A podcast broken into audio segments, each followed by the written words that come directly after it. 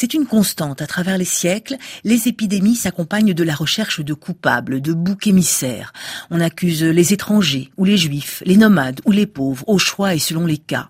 Un des récits les plus emblématiques de ce phénomène de bouc émissaire remonte à la grande épidémie de peste de Milan en 1630, qui aurait coûté la vie à un million de personnes, soit 25% de la population de cette région du nord de l'Italie, aujourd'hui encore durement touchée.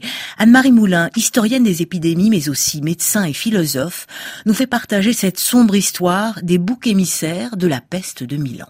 Alors l'histoire de la peste de 1630, sur laquelle on a une chronique euh, euh, vécue, la population cherche euh, un responsable et parmi les hommes qu'elle observe, elle voit des huissiers qui probablement mettent les scellés, etc. Et ce sont eux à qui la municipalité confie le soin d'enregistrer les noms et les nombres des personnes atteintes.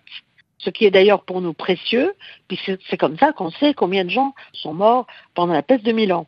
Mais ce métier les désigne un peu à la vindicte publique. Notre huissier est vu, soi-disant, avoir peint des choses sur les murs. Mmh. Donc la population l'encercle, on le torture tout de suite. D'abord, il, il, dénie, il dit que c'est pas vrai, etc. Puis au milieu des tortures, il finit par dire Ah si, si, si, c'est un barbier. Vous savez que les barbiers sont en fait des barbiers chirurgiens à l'époque. Mm. Donc c'est quasiment des médecins et aussi des apothicaires. Alors la foule se rend chez le barbier en question et c'est là que c'est presque amusant. Elle trouve évidemment des potions dans des bouteilles. C'est normal pour un barbier qui soigne. Et euh, elle trouve au fond d'une marmite euh, une moisissure euh, desséchée, etc. Et ils disent, voilà, c'est le poison qui est à l'origine de la peste. Alors, on s'empare du barbier, on le torture de rechef, et à ce moment-là, lui aussi, au bout d'un moment, il craque et dit oui, oui, c'est bien moi, mais c'est, j'ai reçu ça par ordre. Euh, c'est un grand personnage qui m'a donné l'ordre d'empoisonner la ville, et opportunément peut-être, ce grand personnage n'est pas en ville, il est à Rome, auprès du pape, par qui il est protégé. Il est évidemment inaccessible, il ne sera pas inquiété, par contre, mes deux malheureux sont exécutés.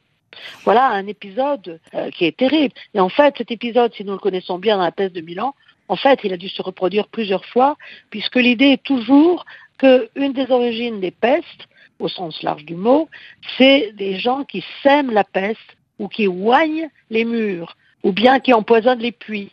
D'ailleurs, euh, cette idée est toujours présente dans les épidémies, en particulier en contexte de guerre, où on soupçonne l'ennemi d'empoisonner les puits. Les boucs émissaires ont été euh, une constante, simplement leur identité varie. Au XIXe siècle, avec le choléra, c'est beaucoup les chiffonniers et les personnes qui trafiquent de vieux vêtements.